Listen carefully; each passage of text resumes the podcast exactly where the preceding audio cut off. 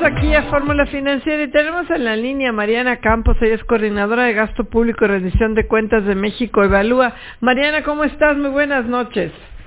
Buenas noches, Mari Carmen. Me da mucho gusto saludarte. Igualmente. Oye, Mariana, hablamos mucho de, del coronavirus, de la recesión, pero estamos en la tormenta perfecta porque también tenemos la caída en los precios del petróleo. Si bien hoy se recuperaron, está en 16 dólares con 6 centavos, o sea, en el suelo. La mezcla mexicana subió 4%, pero realmente pues es casi igual que estar a 15. Cuéntanos cómo la ven ustedes en México Evalúa. Pues, como tú lo dices, la tormenta perfecta, Mari Carmen, porque esto, además de cómo va a golpear a los ingresos tributarios la recesión, pues evidentemente los ingresos del sector público están afectados, ¿no? Eh, es, es preocupante la situación en Pemex, porque aunque se habla de las coberturas, el, este esquema que funciona como un seguro para proteger los ingresos del gobierno federal, pues no aplica para todos los ingresos de Pemex, ¿me entiendes? Entonces, eh, sí vemos que va a haber ahí eh, pues, decisiones muy estratégicas que tomar.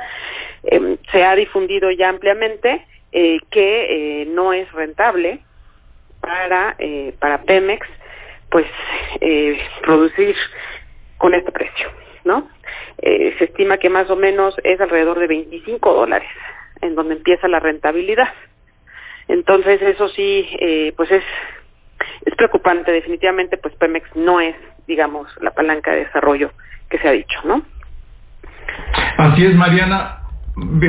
Hoy en el discurso que dio el presidente de la República, sin embargo, ratificó su intención de llevar adelante estos, estas obras de infraestructura, entre ellas eh, Dos Bocas, la refinería de Dos Bocas, que eh, pues se ha dicho desde muchas organizaciones especializadas que no es conveniente llevarla adelante porque no es rentable.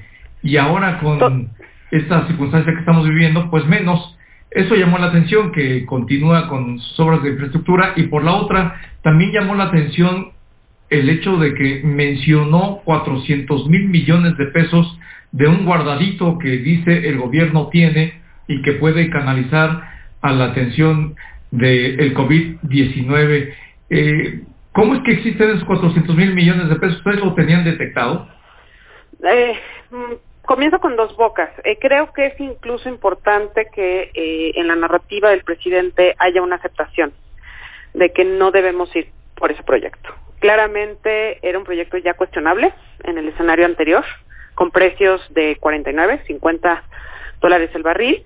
Eh, es mucho más cuestionable cuando ya estamos fuera de la zona de la rentabilidad y creo que en este momento necesitamos un liderazgo que promueva la confianza en la toma de decisiones del gobierno y en donde haya más bien una invitación eh, a que se coordine el sector privado con los gobiernos locales y comencemos un plan estratégico para salir de este atolladero y para saber cómo lo vamos incluso a mitigar. Entonces sí sería importante que proyectos no prioritarios eh, que no tienen un beneficio para México en este momento se descarten. Incluiría también los bancos del bienestar. Creo que eh, tenemos que realmente ocupar los recursos muy escasos, una liquidez muy limitada en proyectos prioritarios. Eh, en relación a los 400 mil millones de pesos, pues lamento comunicar que nosotros no teníamos identificado eso. Eh, no, no Oye, Mariana, pero ni tú ni nadie los tenía No identificados. eres la No, no, única, no, so- no, es para ahorros de austeridad y, corrupción, ¿no? y así No, no, como no. guardaditos ver. demasiado.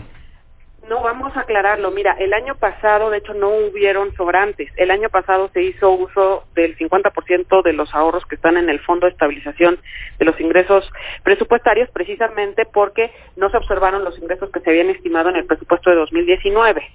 Entonces fue necesario liquidar esa parte de lo- del FAPE y además eh, parte de ese dinero se transfirió a Pemex para precisamente capitalizar a la empresa y mejorar su balance.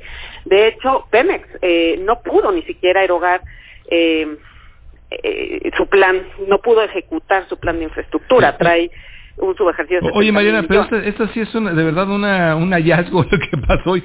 400 mil millones de pesos. ¿De dónde los estará sacando el presidente? Entonces, ¿el FAPE No, puede yo- ser, yo o, de qué otros fondos? Si no, ahí ya está no, el no, no. ¿De dónde lo está Mira, sacando? Hay, hay, hay 120 mil millones de pesos, tú sabes, en el fondo eh, para los gastos catastróficos, es.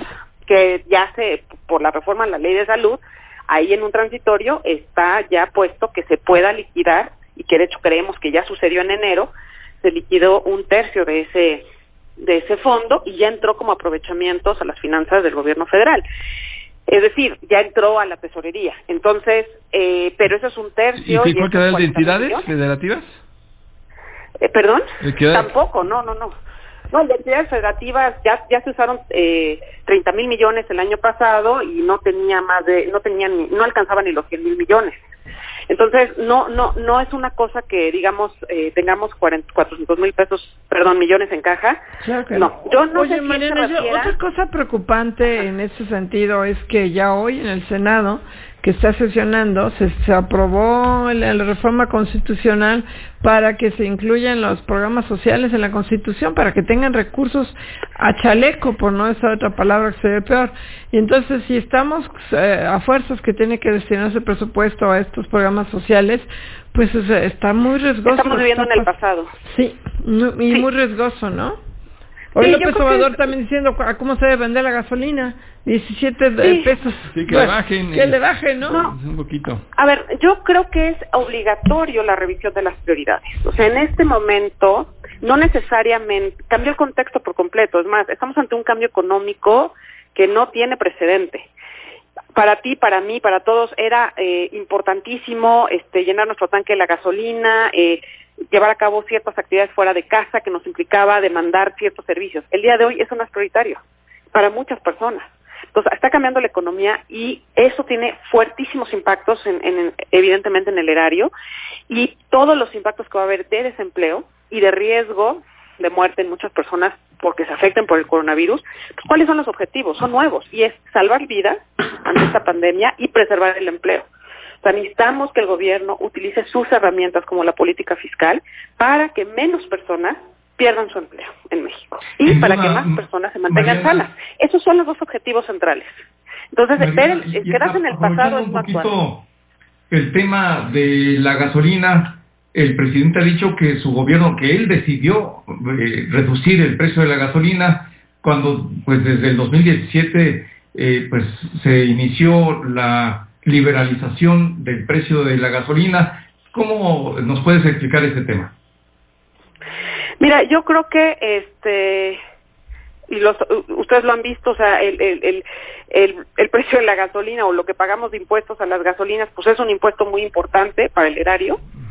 Eh, evidentemente no es que eh, pues estemos nosotros criticando que se cobre ese impuesto, al contrario, creemos que es un buen impuesto que debe cobrarse que no hubiéramos transitado o sobrevivido como lo hemos estado haciendo en los últimos años cuando se suscitaron precios del petróleo eh, eh, tú sabes se desplomaron desde 2015 bueno ahora ya estamos en un segundo desplome pero tuvimos los últimos cinco años también con precios bajos relativamente bajos en relación al pasado. Entonces este impuesto ha sido clave es importantísimo eh, que se mantenga pero sin duda este quizás es la primera vez que vayamos a ver menor demanda por gasolina.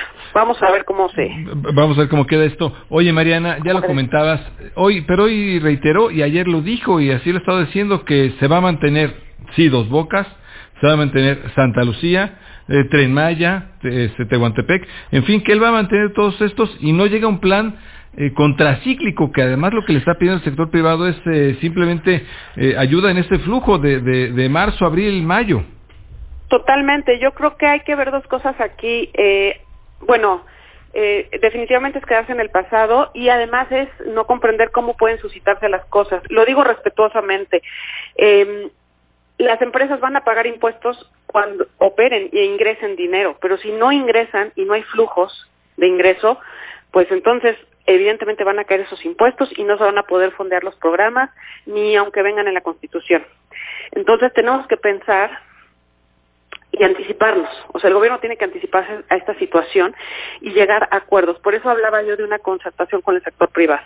Es elemental que se dé este paso. No olvidar que además vienen presiones muy importantes al gasto público. O sea, es adecuar los servicios de salud, tratar de ampliar la capacidad para salvar más vidas, es indispensable y eso requiere recursos. Entonces yo creo que el gobierno tiene que ir asumiendo una deuda importante y concentrarse en los objetivos que mencioné, en salvar vidas y en que se cuide el empleo. Y esto no lo va a poder hacer solo.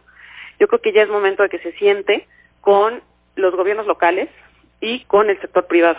Se requiere, sé que hemos hablado de muchos aspectos siempre, pero sí se requiere una especie de pacto. Es lo que está pidiendo ahora, un, que eso fue lo que nos ayudó en el 87, pero pues un pacto en el que el gobierno se dé cuenta de que tiene que entrarle, de participar. Totalmente, que haya ese liderazgo. Pues este, queremos agradecer mucho Mariana Campos, coordinadora de gasto público y rendición de cuentas de México Evalúa. Mariana, qué gusto, gracias. Gracias Mariana. Estamos en contacto, buenas noches. Vamos un corte, no se vaya. Regresamos con Fórmula Financiera.